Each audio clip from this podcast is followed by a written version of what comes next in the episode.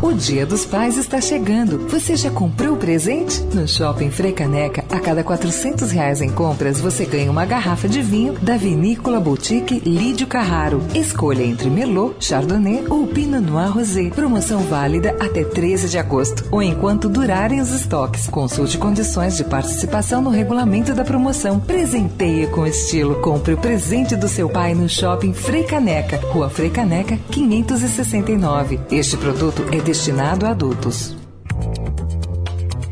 Política, com Eliane Cantanhede.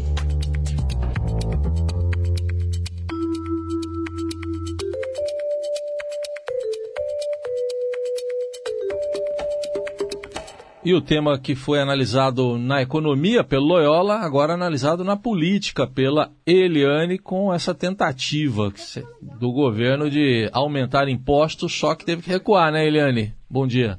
Heisen, bom dia, ouvintes. Olha, realmente falar em aumentar imposto de renda a essa altura do campeonato, acho que foi um pouquinho demais é, de um governo que acaba de passar por um processo super traumático, né, de ter que derrubar na Câmara a denúncia da Procuradoria-Geral da República contra o presidente Michel Temer.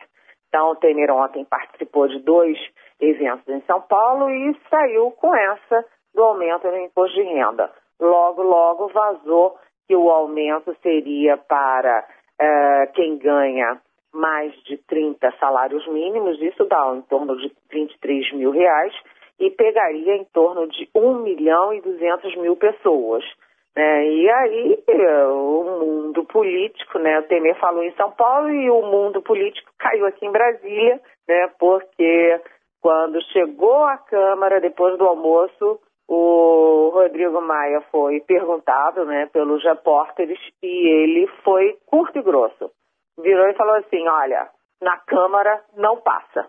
Né? Até o vice-líder do governo, que é o Beto Mansur, que é um dos grandes defensores do Temer na Câmara, também avisou, olha, isso é um tiro no pé do governo. Quer dizer, quem que vai mobilizar a base aliada né, para poder aprovar um aumento de imposto de renda depois que já teve aumento da gasolina, depois de aprovar aí a queda da denúncia, e, enfim, é, é, e que no meio da discussão da reforma da Previdência. Então, vamos dizer que foi uma imprevidência do governo que teve que voltar atrás, porque se já estava assim na base aliada, imagina na oposição, né?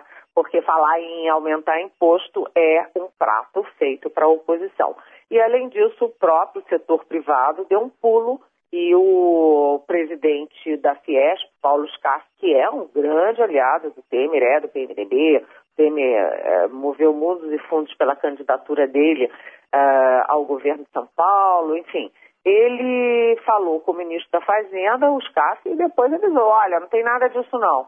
Então o Temer, ou ele, é, sei lá, é, falou mais do que devia, ou ele tentou, é, fez um teste de como seria a reação.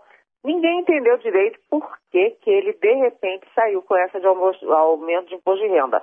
Mas é, não está na hora de falar nisso e o governo, que está com um buraco imenso aí nas contas, né, tem que resolver a questão fiscal, mais pelo corte de gastos, apesar de já estar no osso, do que para aumento de imposto agora. Então foi um tiro no pé, como disse o Beto Mansur. Já que você falou em tiro no pé, vamos para um outro ataque agora. Agora uh, voltou o ataque para o procurador-geral, o presidente Temer. Pois é, a gente aqui estava falando ontem, né, que o Rodrigo Janot, além de ameaçar da flechada, ele também está levando flechada.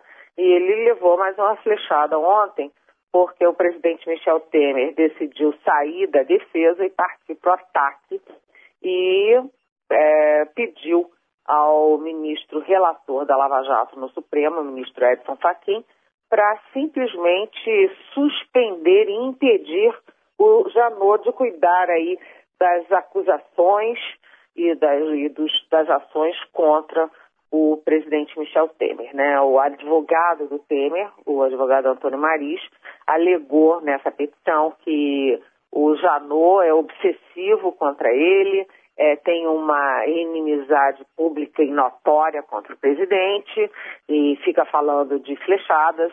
Inclusive anexou 21 reportagens, entrevistas em que o Janot fica ameaçando o presidente da República.